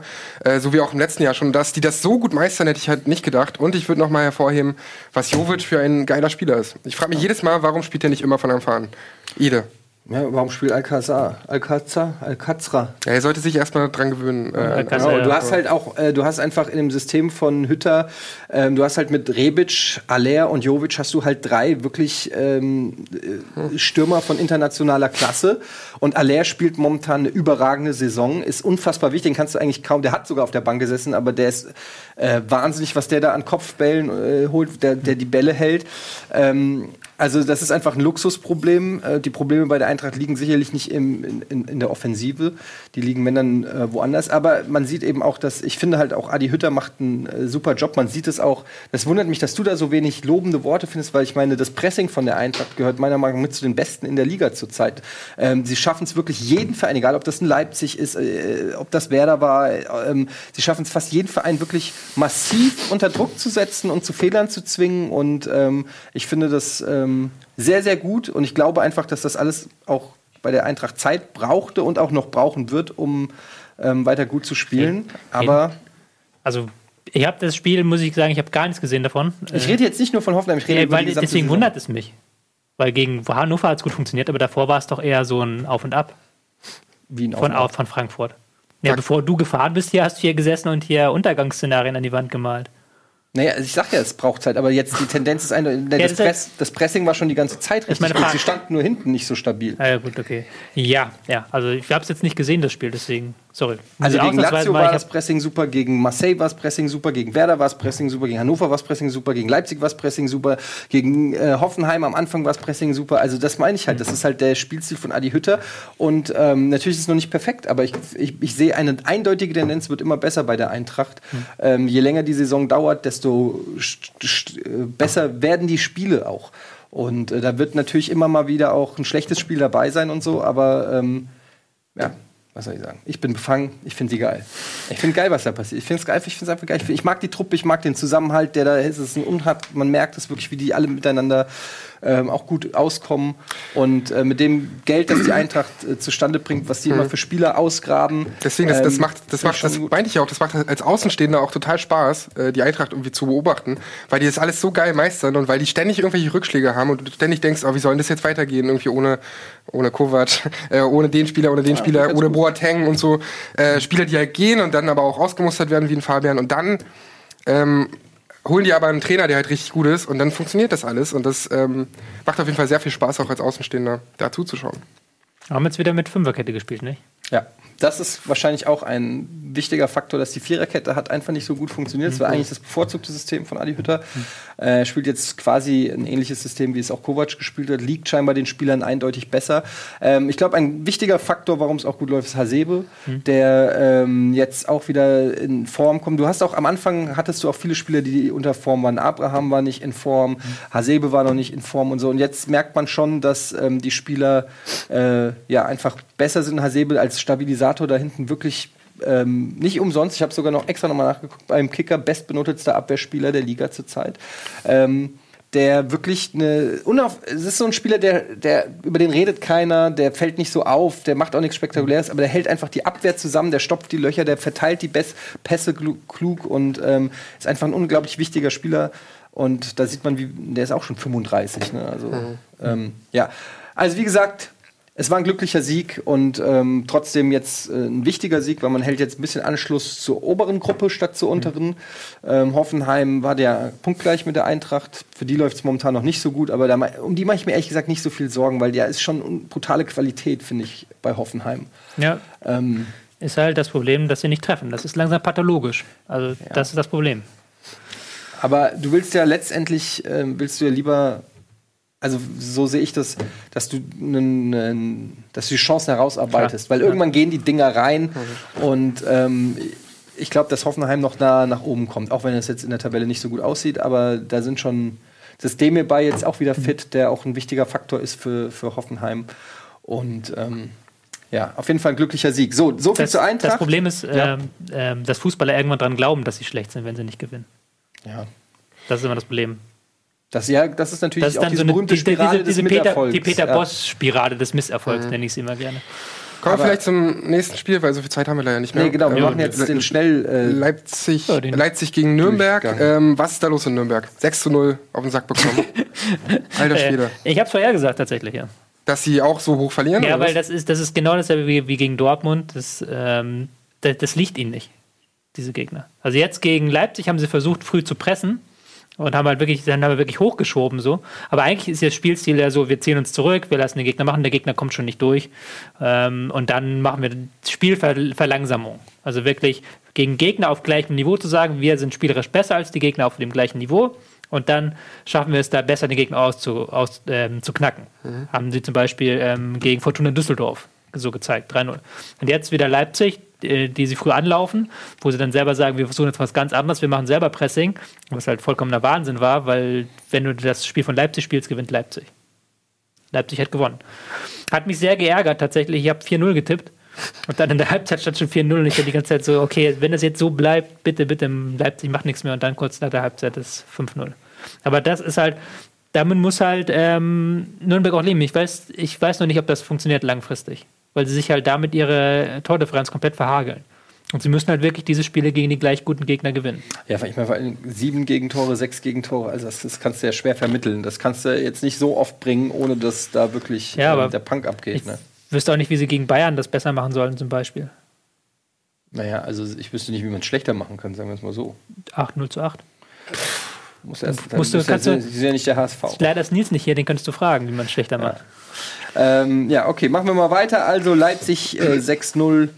Ähm, auf jeden Fall auch in Spur mittlerweile wieder ähm, Platz 2 sogar. Ja? Also äh, durch, äh, durch auch dieses 6-0, dadurch, dass sie jetzt die Tordifferenz Torverhältnis halt, ja. haben. Mhm. Ähm, Freiburg gegen Leverkusen. Nächstes Spiel, äh, 0 zu 0. Übernimmt die Sendung hier. Ja, so, nee, sorry. Ja, ich sehe nur, ich seh nur wie die Zeit hier läuft. und, äh, keine. Zeit mehr. Ähm, ja, bei Leverkusen frage ich mich, was da auch los ist, weil, also ich versuche halt seit, seit vielen Spieltagen auszumachen, ähm, wie man mit dem Kader so schlecht dastehen kann. Ich weiß nicht, ob ihr das schon mal ausführlich ähm, ausgearbeitet habt hier. Aber Hatten- ich, ich, ich, ich kenne. ausführlich ausgearbeitet. Okay, weil ich, ich kenne die Ursache irgendwie nicht. Ich kam auf keinen Nenner irgendwie. Weil wenn ich mir vor der Saison diesen Kader angeschaut habe, dann hätte ich echt irgendwie darauf wetten können, dass die, weiß ich nicht, Zweiter, Dritter wären. Auf jeden Fall ganz, ganz weit oben mitspielen. Ähm, ich habe jetzt leider aber auch bei dem Spiel nichts gesehen. Haben sie sich da äh, gut angestellt oder? Nee, also es war halt, ist halt genau das, was wir letzte Woche so ein bisschen gesagt haben, denen fehlt halt die Balance. Also jetzt waren sie wieder zu defensiv eingestellt, haben den defensiven, noch defensiveren Gegner nicht geknackt, ähm, haben aus dem zentralen Mittelfeld heraus sehr wenig bis gar keine Akzente gesetzt. Und dann wird es halt gegen eine Freiburger Mannschaft, die halt immer eklig zu bespielen ist, wird es ganz schwierig. Und Da ist das Freiburg nicht so auf ein Standard-Leverkusen-Thema, fehlende Konstanz? der fehlende Konstanz so und fehlende Balance hatten wir halt diese ganze Saison über. Es ist halt jetzt nur die Frage, Heiko Herrlich scheint ja weitermachen zu dürfen, also zumindest ist er jetzt noch nicht ähm, entlassen worden. Da Noch keine Push- noch keine Push-Mitteilung bekommen? So, ähm, scheint er weitermachen zu dürfen. Ja, aber es ist, er hat halt nicht die Balance gefunden. So. Auch in der Europa League wieder so sehr offensiv, was da funktioniert hat, aber halt wirklich diese Balance zwischen Offensive und Defensive, die ist nicht da momentan. Düsseldorf gegen Schalke 0 zu 2. In Düsseldorf tut mir mittlerweile ein bisschen leid, fast schon. Weil die, die hauen in der ersten Halbzeit immer richtig raus und haben dann auch ihre Chancen, hätten auch eigentlich gegen Schalke in Führung gehen können. Schalke, die sehr offensiv gespielt haben. Und dann habe ich immer das Gefühl, dass sie so ein bisschen overpacen. Also ein bisschen zu schnell, zu viel wollen, dann in der zweiten Halbzeit einbrechen. Und Schalke hat dann, haben dann wirklich 15 gute Minuten gereicht, um das Ding umzuschaukeln. Aber auch Schalke immer noch nicht, finde ich, auf dem Niveau, auf dem man sie eigentlich erwartet, finde ich. Nee. Ähm, also so, so richtig flutschen tut das da immer noch nicht. Nee. Ist auch noch viel auf der Suche jetzt. Also haben jetzt mit Raute gespielt am Wochenende. Ganz Den, neues den kenn ich System. gar nicht, ist der gut? Mit Raute im Mittelfeld gespielt, ähm, mal so ein bisschen was Neues gesetzt, da auch dann ein bisschen variabel, auch mal ins 4 für 2 reingegangen. Ist halt noch nicht so. Also letztes Jahr haben sie wirklich dieses 5-3-2 in Perfektion defensiv gehabt. Das funktioniert diese Saison nicht mehr. Und da sind sie jetzt noch auf der Suche, was man stattdessen machen kann. Aber zumindest haben sie jetzt diesen, diesen Kampfsieg. Aber es ist immer noch nicht wirklich erbaulich und macht auch nicht so viel Spaß, Schalke-Spiele zu gucken. Rudi nicht eingewechselt, nur auf der Bank. Fehlkauf? Ja, der- Fragezeichen. Schon wieder, ne? Auf der Bank. War ja schon öfter. Carsten Jahn, schöne Grüße, hat äh, sehr schön geschrieben, das Beste an dem, auf Twitter geschrieben, das Beste an dem Rudi-Transfer ist, ist, dass er Bentaleb besser gemacht hat. Weil Bentaleb sich wieder anstrengen muss. So. Okay, Hat vielleicht. was gebracht. Immerhin. ähm, ja, ansonsten wichtiger Sieg auf jeden Fall für Schalke. So viel kann man, glaube ich, äh, schon mal festhalten, die da ja immer noch mit dem Arsch unten drin hängen. Erst fünf Tore geschossen haben. Das ist äh, gemeinsam mit Fortuna Düsseldorf der schlechteste Wert der Liga. Nee. Mainz hat noch einen schlechteren Wert mit vier Ja, Toren. ja, 4 zu 4, ne? Mit 4 zu 4. oben 4 hab zu ich gar 4. nicht geguckt. Stehen aber da oben mit 4 zu 4. Wow, das, das ist ja jetzt. wirklich. Das sind immer spektakuläre Wir brauchen- Spiele Mainz, offensichtlich bei Mainz. Mainz ist noch, noch ein 0-0 entfernt von der magischen Marke, ein Tor pro Spiel bei Mainz spielen. Mhm. Wenn sie jetzt das nächste Mal auch noch 0-0 machen. Ja, Mainz ist halt komplett. äh, Ist so ein bisschen blöd gelaufen. Die letzte Saison haben sie halt offensiv was probiert. Da war die Liga halt komplett defensiv eingestellt. Defensiv hat funktioniert. Diese Saison erleben wir ja, dass die Teams, die auch Ballbesitz haben wollen, und die Teams, die offensiv was machen, die sich auch was trauen, wie Dortmund zum Beispiel, dann in der zweiten Halbzeit oder Werder, Gladbach, Hertha, die jetzt offensiver aufgestellt sind, dass die Erfolg haben. Mainz, diese Saison voll auf die äh, der Stabilität bedacht und das funktioniert nicht. Vielleicht einfach falsche Zeit zum falschen Ort. Ich weiß es nicht. Ähm, Aber auch Hertha kam da nicht durch. nee, Hertha kam da nicht durch. Nee, Hertha hat eine Und- gute erste Halbzeit gespielt, fand ich. Also das war wirklich ordentlich. Da haben sie auch wieder zwei, drei gute Kombinationen gezeigt. Duda war nicht ganz so präsent. Im letzten Drittel haben sie nicht ganz so gut gespielt, haben sich dann zeitweise zu weit fallen lassen. 0-0, ein gerechtes Ergebnis. Ja. Kann man so stehen lassen. Und dann kommen wir zum letzten Spiel. Werder gegen Wolfsburg. 2-0 für Werder Bremen. Wahrscheinlich kommt dann Nico aus dem Urlaub wieder und beschwert sich, warum wir nie was über Werder gesagt haben und Werder Habt ihr in der. Vergangenheit aber mehr als genug. Haben wir in der Ähm, Vergangenheit mehr als genug. Großartiges Spiel von Werder, fand ich. ja. Also, die sind gut momentan. Bargfrede, Hammerspiel. Moisander spielt auf einem extrem hohen Niveau. Klaassen spielt auf einem extrem hohen Niveau. Dann, und dann kommt dann nachher noch so ein Pizarro rein und hält einfach drei Bälle so genial, wo du dir denkst, ist der 40 oder ist der 35? Nee, der ist 40. Der ist 40, ja, aber der, der war halt, das hat mich echt geflasht. Dann hast du noch diese Kruse ähm, und Harnik-Dynamik, die auch sehr viel Spaß macht. Ähm, Mhm. Und also ich muss auch sagen, ähm, Werder macht sehr viel Spaß. Harnik hat er überhaupt gespielt? Äh, Hanig ist jetzt verletzt, aber der nicht, aber die beiden haben ja auch schon längere Vergangenheit und so. Und äh, das Einzige, wo sie halt dran arbeiten müssen, ist auf jeden Fall die Chancenverwertung. Das ist bei Werder, finde ich, nach wie vor Mhm, ja. schwierig. Also äh, jetzt hier äh, hat es gereicht, so 2 zu 0, aber ähm, in anderen Spielen Mhm. ist es dann doch brenzlig, wenn irgendwie du nur ein Tor schießt und der Gegner aber auch genauso stark ist nach vorne. Ähm, dann wird schon mal enger und du Mhm. aber irgendwie fünf Chancen liegen lässt. Und da ist wieder das Geile, was du vorhin gesagt hast, nach dem Spiel stellen sie sich nicht hin, sondern sagen genau das. Äh, Wir hätten unsere Chancen besser machen können, wir hätten mehr Ballbesitz in der zweiten Halbzeit haben können, wir können das noch besser machen. Statt einfach zu sagen, wir sind jetzt Tabellenführer, wir sind die geilsten der Welt. So, wir, wir wollen gar nicht von der Meisterschaft träumen, sondern dann nach so einem Spiel zu sagen, war geil, geile Atmosphäre, für Pizarro und Eggestein hat es mich gefreut, sagt Kofeld, aber wir könnten das und das und das besser machen. Könnte, also Eggestein könnte einfach der Sohn sein, ne? Von, ähm, von Pizarro. Ja, 40 ist Das also ist echt. Und, und, Pizarro und Eggestein ist dieser, der eine ist 18, der andere 20, glaube Nee, ich. 20 ist äh, Johannes und so, Maximilian der ist, glaube ich, zwei- 22. okay, die Zahl ist ja schon wieder Aber es- der 40-Jährige hat auf jeden Fall für einen 20-Jährigen das erste Bundesliga-Tor aufgelegt. Das ist Schöne Story. Wie, wie hast du die- äh, die- Wolfsburg ähm, gesehen? Die waren auch Ähm, nicht so schlecht. Nee, die fand ich auch nicht schlecht. Also die haben, sind gegen den Ball richtig gut ähm, unterwegs. Haben halt ein bisschen das Problem, dass sie sich so leicht auf den Flügel drücken lassen und dann da nicht immer bei was rauskommt. So, das ist ihr Problem. Aber das Ding hätte auch, hätten sie auch mit ein bisschen ähm, mehr Konsequenz für sich schaukeln können. Aber sie haben halt gegen eine Werder-Mannschaft gespielt, die ich wirklich stark fand. Also, Werder Bremen siehst du ja auch im internationalen Wettbewerb dieses Jahr. Ja. Ist auch schon das klare Ziel, oder? Euroleague? Das haben sie schon. Ja, aber ähm, man fragt sich halt, ähm, wer dann, also ich meine, wir haben da immer noch Schalke und Leverkusen und Hoffenheim da irgendwo unten rumkrebsen. Wolfsburg, die eine okay Saison bislang spielen mit Potenzialen. Hertha, Werder, Bayern, Gladbach, Leipzig, Dortmund, Eintracht, Frankfurt. Es ist nicht so einfach zu sagen, wer die beste Mannschaft ist dieses Jahr. Das stimmt. Vielleicht Am kriegen wir Ende mal einen sind's wieder die. Bayern. Aber am Ende sind es wieder die Bayern. Ja. Das bleibt noch abzuwarten. Ja, das war unser ähm, Ausflug in die Welt des siebten Spieltags. Jetzt wollen wir noch mal ganz kurz einen Blick werfen auf unseren Kickbase-Kader. Stimmt's? Das wollen wir tun, ja. Den hast Weil du du- auf deinem Handy da oder was? Ich hab's auf meinem Handy hier. Dann zeig doch schön. mal. Weil ich habe äh, ganz gute Punkte gemacht im ersten Kickbase-Spieltag. Wir haben ja, Ja, ja. tatsächlich, ähm, wir spielen ja jetzt immer Kickbase hier. Wir reden noch ein bisschen mehr unsere Kickbase-Mannschaften. Wir haben ja letzte Woche hier die Liga aufgemacht und haben unsere Kader zugeteilt bekommen. Ich war im Und- Urlaub, muss man dazu sagen, deshalb bin ich jetzt da noch nicht so richtig. Äh, ich habe nur den Link angeklickt, aber ich habe noch nicht im Urlaub die Zeit gefunden. Ja, mm, ich habe auch noch nicht so viel traden können, aber ist das dein Kader? Hast du gerade etwa 20 Millionen für Haller geboten?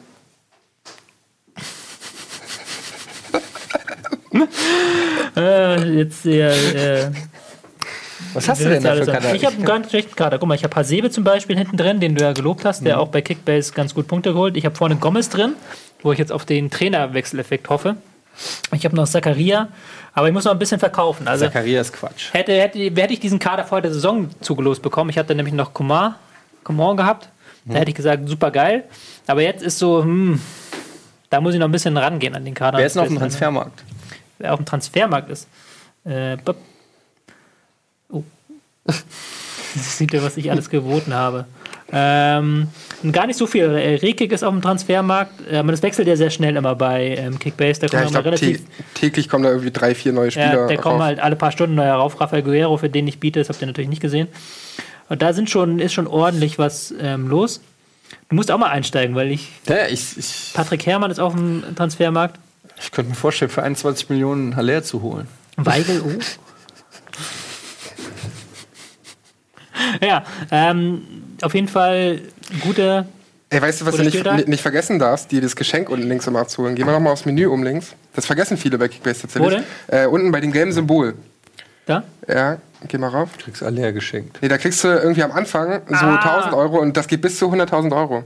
Vergesst das nicht. Das muss man täglich äh, updaten. Also täglich kannst du dir da Kohle abholen, so eine Prämie kassieren. Und dann kriegst du halt, wenn du bei 100.000 bist, kriegst du jeden Tag, jeden Tag, jede Woche irgendwie so, kriegst du 100.000 Euro. Da Wie ist, ist denn der- geldwerte Vorteile. Wie hier. sind denn hier die. Ähm, zeig mal die anderen. Kannst du mal einen anderen Kader zeigen? Ja, Zeig ich kann dir mal zum Beispiel Der äh, geht Albrecht. der geht nee, aber äh, also hier ist jemand anderes ähm, in Führung. Ähm, und zwar Mirko ist in Führung gegangen mit seinem Kader. Mit 936 Punkten, auch aus ähm, derselben Abteilung wie Ist der Albrecht. auch Werder-Fan? Oh Gott, sag mal, wie, was, Mirko. wo kommen die denn alle her? Das gibt's doch überhaupt nicht. Gibt schlimmere. Es- Stell dir vor, wir hätten hier irgendwo einen Red Bull-Fan. Aber wie groß ist denn Bremen? Wie, wo kommen denn die ganzen Werder-Fans Der her? hat Jovic zum Beispiel, Volland. Das ist, ja auch, das ist ja auch glücklich zugeteilt, weil die hat er ja nicht alle gekauft, äh, sondern die sind ja größtenteils zugeteilt. Das Aber ja warum spielen wir denn nicht mit äh, ähm, einem leeren Kader und wir kaufen uns alle Spieler? Da hat uns Nico letzte Woche aufgeschnatzt, aufgeschwatzt, als du nicht da warst. Weil ich meine, das ist ja schon so ein bisschen Glücksspiel, Ja, aber- wenn du Spieler zugelost Ja, kriegst. die, die Spieler, die Kader sind alle gleich viel wert. Also du kannst, wenn du jetzt ja, aber alle. die Spieler nicht. Also Ja, die alle zugelosten Kader, die Spieler sind alle gleich viel wert. Wenn du sie, Ja. wenn, wir, wenn du sie so alle verkaufst, kriegt jeder dieselbe Summe raus. So, natürlich, die Spieler sind nicht gleich viel wert, klar. Bisschen Glück dabei, aber als auch nochmal den Kader zusammenstellen mitten in der Saison ist natürlich auch eine schwierige Sache. Also man kann ja auch so einsteigen. Okay, ja, da, das stimmt. Die Saison. Ich kenne ja deinen äh, Kader nicht. Ich kann deinen Kader auch nicht abrufen, weil du ja nicht? du hast nicht aufgestellt, deswegen sehe ich ja nichts. Kannst du nicht trotzdem nicht sehen? Nee, wen kann ich hab? nicht sehen. Tatsächlich habe ich schon vorhin geguckt. Gut so. Na gut, also ihr könnt es ja selber mal abchecken, Kickbase ähm, als App oder auch auf der Webseite. Und ähm, was an der Seite auch ganz cool ist, sind die Statistiken tatsächlich zu Ja. den Spielern, zu den Die Spieltagen. werden wir auch noch intensiv nutzen Ähm, hier. werden wir hier in der Sendung auch noch wirklich äh, mal zeigen. Ähm, das war es jetzt erstmal mit Bundesliga für heute. Schön, dass ihr eingeschaltet habt und natürlich auch schön, dass ihr zugehört habt. Ähm, es gibt äh, tolles Programm heute. Jetzt gibt es erstmal den Game Talk und im Anschluss Rülps das Kneipenquiz. Da sind wir drei auch dann wieder am Start. Ich bin ja quasi mit meinem Team äh, Wissen ist, macht Spaß, äh, Titelverteidiger. aber auch nur, weil ich letztes Mal nicht dabei war. Die einen sagen so, die anderen sagen so. Ähm, auf jeden Fall, ich freue mich, Rülps ist wirklich immer ein Highlight. Ich freue mich total, dass es heute ist. Das ist mein drittliebstes Format hier auf diesem Sender. Drittliebstes Bundesligas Nerdquiz. Nerdquiz. Oh, Lieb ich auch. Oh, okay. Alles klar. Ähm, Sandro, vielen Dank, dass du eingesprungen bist. Und ähm, ja, das war's mit Bundesliga. Ciao, tschüss und bis zum nächsten Mal. Ciao.